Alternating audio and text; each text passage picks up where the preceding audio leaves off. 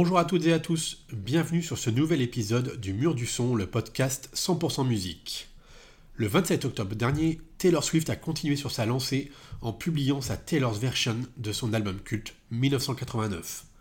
Après Fearless, Red et Speak Now, c'est donc au tour de l'album qui a consacré Taylor Swift en tant que pop star de ressortir dans une nouvelle version.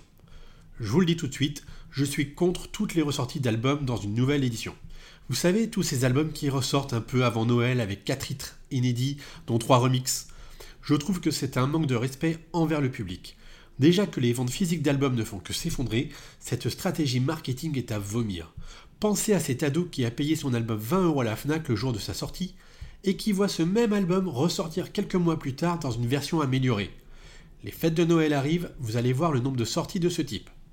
Mais avec Taylor Swift, nous ne sommes pas du tout sur ce genre de stratégie marketing.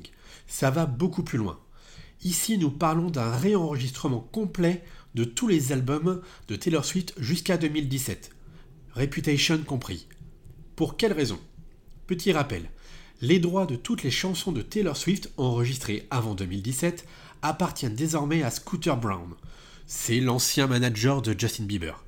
Il les a rachetés à l'ancienne maison de disques de l'artiste américaine ce qui signifie que dès qu'une chanson de Taylor Swift appartenant à Scooter Brown passe à la radio, ou que vous la jouez sur les plateformes de streaming, l'argent que ça rapporte va tout droit dans les poches du businessman et passe dans celle de l'auteur. C'est honteux.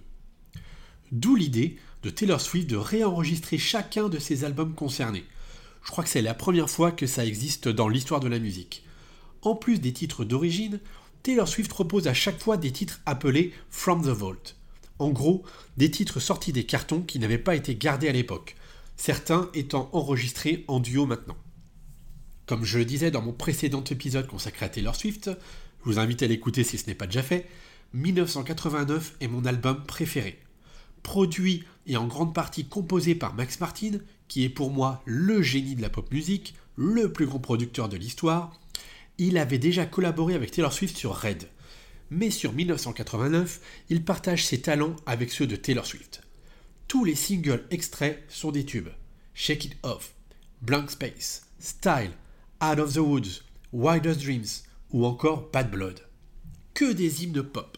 Je me souviens du concert 1989 à Hyde Park à Londres, c'était un enchaînement de pop musique, un très grand souvenir, un de mes meilleurs concerts. J'étais vraiment impatient de réentendre sa relecture de cet album. Et comme à chaque nouvelle version, je suis déçu. Ces nouvelles versions n'ont aucun intérêt artistique. C'est juste du financier. Je le comprends, et évidemment que Taylor Swift doit récupérer les droits de ses chansons. Surtout que vu le nombre d'écoutes, on parle de plusieurs millions, voire des milliards pour certains titres, elle rapporte énormément. Autant que ce soit pour les auteurs-compositeurs. Mais où est l'intérêt artistique? Les mêmes arrangements, la même interprétation, à quelques notes près, on écoute le même album que celui d'origine. J'aurais adoré par exemple avoir une version acoustique de certains titres qui sont très pop organiques. Imaginez une version piano-voix ou, guitare-voix de Style ou de Blank Space, comme elle a pu le faire dans certaines émissions télé. Ça aurait été génial.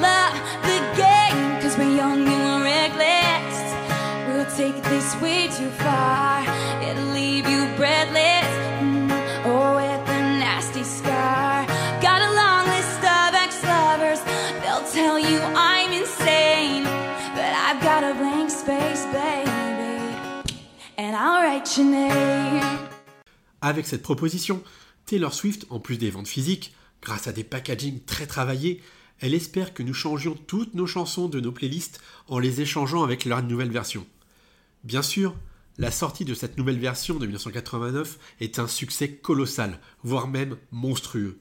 Taylor Swift a battu son propre record, qu'elle détenait avec Midnight, et devient l'artiste avec le plus de streams sur une seule journée. Et 1989 Taylor's Version devient l'album le plus streamé sur une seule journée. Du pur Taylor Swift. Ce qu'elle propose depuis quelques années ne fait que battre des records. Elle est la plus grande artiste du monde. Maintenant, Dire de ces chansons From the Vault? Eh bien là aussi je suis assez déçu et me fait poser quelques questions. 4 des 5 chansons, et dedans je comprends pas le titre euh, remix de Bad Blood, sont composées par Jack Antonoff, compositeur avec qui elle a commencé à collaborer en 2017 pour Reputation, soit 3 ans après 1989. Je me pose donc la question si ces 4 nouveaux titres sont bien sortis des cartons. Est-ce qu'ils n'auraient pas été écrits récemment pour remplir cette nouvelle version de 1989 Je vous avoue que j'ai pas la réponse, mais je peux quand même me poser la question. La cinquième chanson, Say Don't Go, et qui est la meilleure de toutes, a été composée par Diane Warren, une grande compositrice américaine qui, sur les 30 dernières années, a écrit pour les plus grands artistes Bon Jovi, Céline Dion, Aerosmith et tant d'autres. Le titre est vraiment excellent.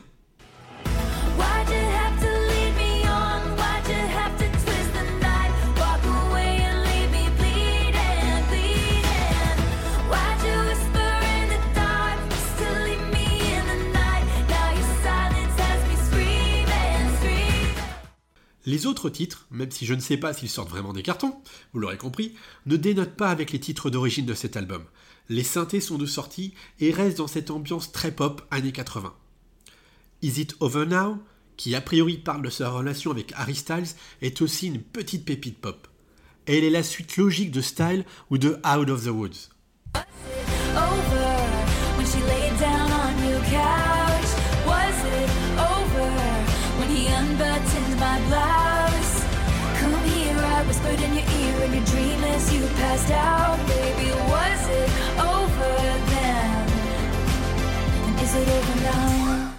Dans les précédentes Taylor's Version, l'artiste nous avait proposé des duos événements, avec Ed Sheeran, Chris Stapleton ou encore Kiss Urban. Ici, nous avons juste le droit à un remix de Bad Blood avec Kendrick Lamar. Je m'attendais là aussi à mieux. Je rêvais d'un duo avec Katy Perry, par exemple, qui aurait été la suite du titre Bad Blood, une chanson avec une autre artiste, une autre pop star. Pourquoi pas euh, Lady Gaga, Britney, Beyoncé, Justin Timberlake et pourquoi pas Harry Styles Ça aurait été énorme et m'aurait donné envie d'acheter le vinyle par exemple. Oui, j'ai déjà le vinyle 1989 d'origine. Aujourd'hui, je ne me vois pas spécialement racheter cette nouvelle version. L'événement aurait été encore plus impressionnant avec un de ces duos-là. Évidemment que l'album 1989 se suffit à lui-même tant il est de qualité mais ce genre de duo aurait été la cerise sur le gâteau.